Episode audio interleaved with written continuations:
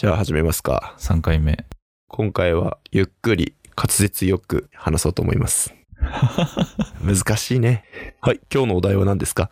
カメラどうでしょう？ああ、いいですね、カメラ。買われたんですよね、ソニーの。ああ、そうなんですよ。コンデジ君ですよね。RX100V サイバーショットですよね。いいな買いました。え、高いんでしょそうね、定価は10万とかそんくらいするんじゃないですかね。おー。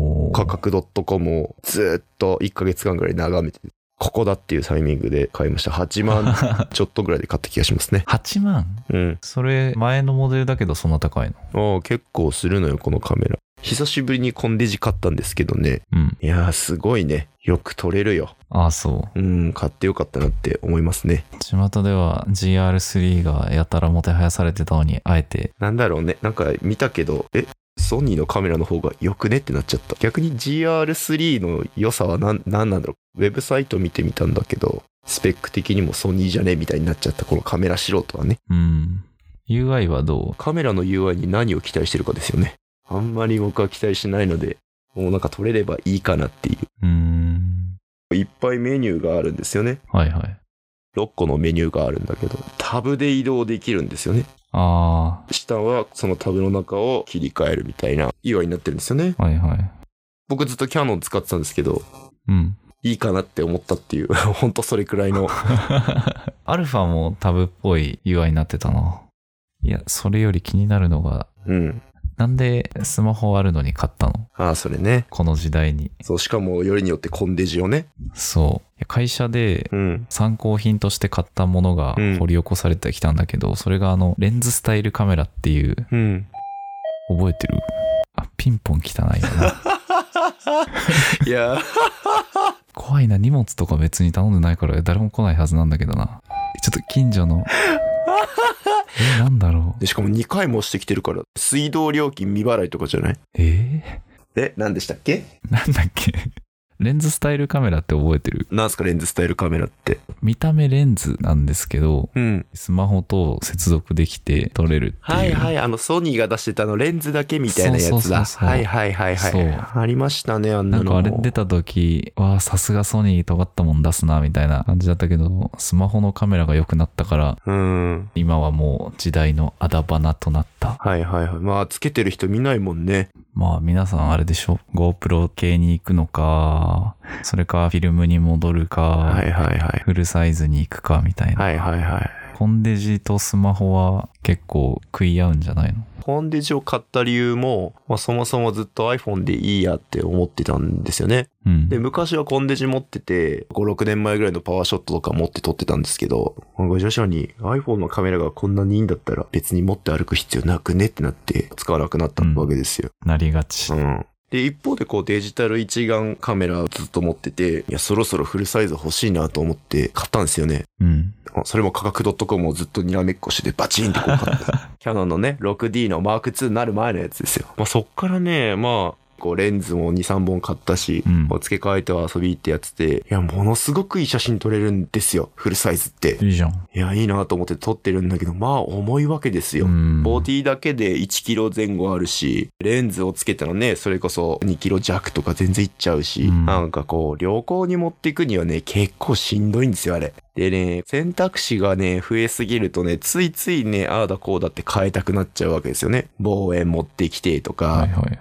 広角が欲しいとかなってくるとね、相当荷物が増えるんですよ。うん。いや、だからちょっと、旅行ただでさえ荷物多いのに、カメラ増えんの嫌だなと思って、フルサイズのデジ1は、撮ろうと思った時だけ持ってくようにしたんですよ。うん。ってなると、まあ結局また iPhone に戻ってきてうん、一、回ね、フルサイズで写真を撮って、ボケみだとか色味だとかすごいの見ちゃうと、なんかね、その iPhone の写真じゃ物足りなくなるんですよ。あまあ F 値変えられるっちゃ変えられるけど、かなりテクニックいるし、ポートレートモード使えばいいじゃんってなって、もう結局あれってソフトで処理してるような感じじゃないですか、ああ。れう。ん。いや、そこの気はなんでぼかすのみたいなとこあって、使いづれえなと思ったんですよね。で、そこでなんとなく、そういや最近コンデジのなってんだろうなって調べたら、今ハイエンドコンデジナルみたいなジャンルができてるわけですよ。すごいよね。そのネーミングの物欲刺激する感やばいよね。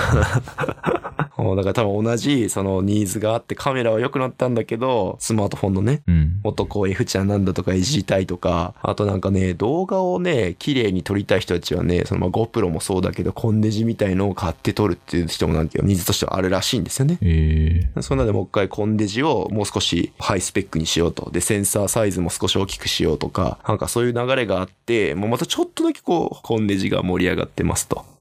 やっぱりね、iPhone は常に持ち歩いてるから、それ iPhone を使うことの方が圧倒的に多いんだけど、どっかドライブ行きますとか、飲み会やりますって時に持っていくと、全然撮れる写真が違うんですよね。なので、暗いところもめっちゃ綺麗に映るし、ノーフラッシュでね。まあそれそうなんだけどさ、センサーが大きいからってのもあるし、おじさん感動したわ。そんなにいいんだ。うん、すごくいいよ。え、めんどくさくないか持ち歩くの？確かにめんどくさいんだけど、やっぱね、撮れる写真を見てしまうと、そのめんどくささを超えてもいいかなっていう、いつも持ち歩くカバンにポイって入れとくのもいいと思うんだけど、やっぱね、いいよ。逆にあの、谷くんもカメラエッチロチラ買ってるじゃない？富士フィルムのなんかね。うんそ。れはなんで富士フィルムを買ったの？消去法ですね。ほニコンとか、う。うん。ペンタックスとか、うんうんうんキャノンのデザインはちょっとダサいっていうイメージがまずあって、はいはいはいはいはい。となるとだいぶ絞られてくるんだけど、うん。ソニーはみんな持ってるから嫌だな。ああ、はいはいはいはい。で、富士フィルムの X Pro 2っていうのがまあデザインがすごい良かったし、ほ小さかったというか、う。はいはいはい。で APS-C なんだけど、あこれやんってなった。富士フィルムって結構クラシックなデザインが多くない？ああ、そうだね。そういったところが良かったってことですか？そういったとこ良かったです。え、でもさ、結構あれ大きくなかった？大きいね。まあ一応 APS-C だから、もう落ち歩くのめんどくさくない？それはある。ポケットに入るかどうかが一つボーダーだよね。うん。この X Pro 2の次のがすごいカメラ界で湧いてて、ほ X Pro 3っていうのが次世代機なんですけど、う。はいはいはい。背面液晶を見せないっていう、おー。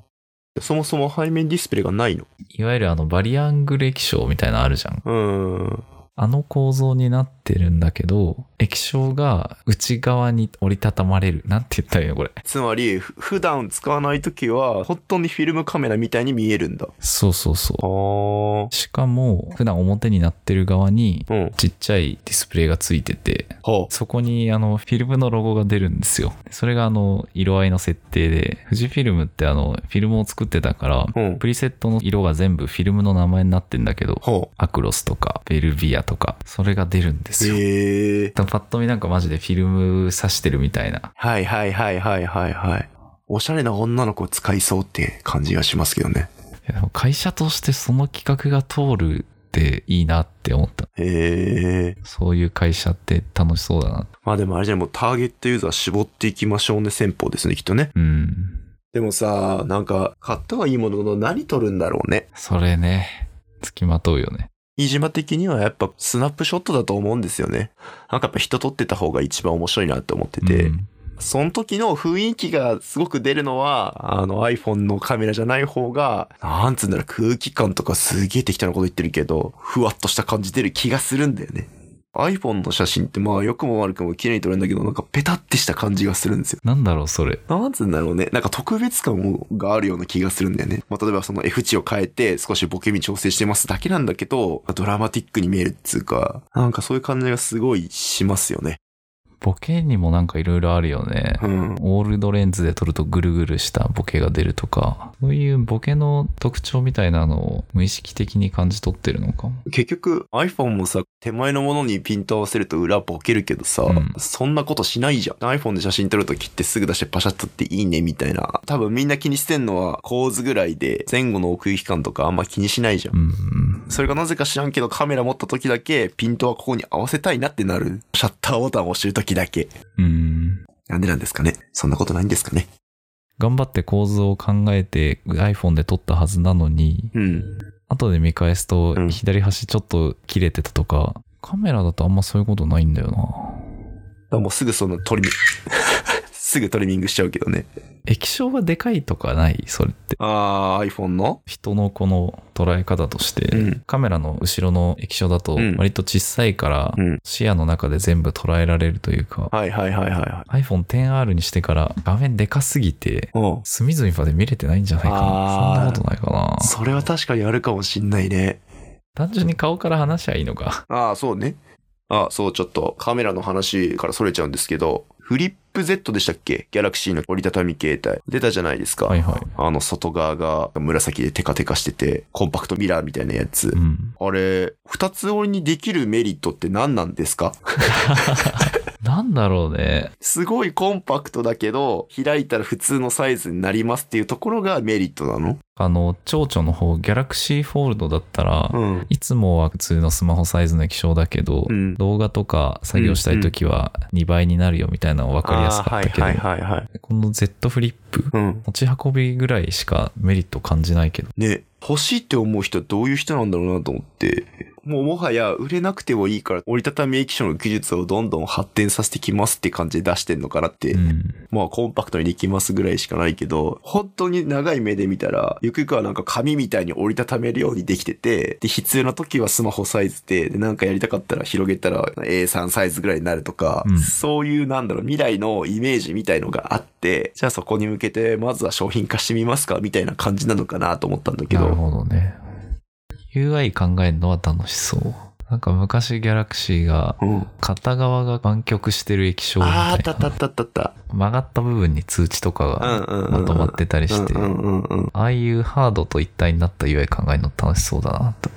うん。うん。やべえ、デザイナーなのに何も気の利いたことが言えないし、考察もできねなんか、セスとかでこう折りたたみできる液晶できましたっていうのはこう、出るじゃん、ニュースとかで。実は一部で盛り上がってるだけなんじゃないかなって思っちゃったっていう話。え。わかんないよね。職業的にやっぱそういうのをすごい大きく取り上げてるように感じちゃうけど、うんそうそうそうそう。まあ、とにかくなんか勢いのある企業だなっていうイメージはすごいつくああ、な。はいはいはい。こういうのも出せる余裕があるっていうね。さっきのあのソニーのレンズスタイルカメラもそうだけど、うん。あと富士フィルムの X Pro 3。そういうちょっと尖ったものとか新しいものを出す会社ってやっぱファンつくよね。なるほどね。完全に伏線回収 できた。ああ、じゃあまとめてくださいよ。今日の話を。えーっと、うん。スマホじゃ満足できない。フルサイズは重いからコンデジがいい。レンズスタイルカメラってものがありました。はいはい。そんだけ？折りたたみ液晶ってどう使うんだろうねとか。尖った商品を出す会社はかっちょいいな。うん。じゃあ俺らも尖っていかないとダメだね。次はエッチな、え、エッチじゃねえや。えエッチの立った話をしなきゃいけないね。いや、もう今時ね、エッジの立ったこと言うとすぐ燃えちゃうから、え言えないっすよ。はいはい。じゃあ、いつも通りあの最後の締めの言葉お願いしますよ。わかりました。ちょ、3、2、1くれる？じゃあ行きます。3、2、1。尖れ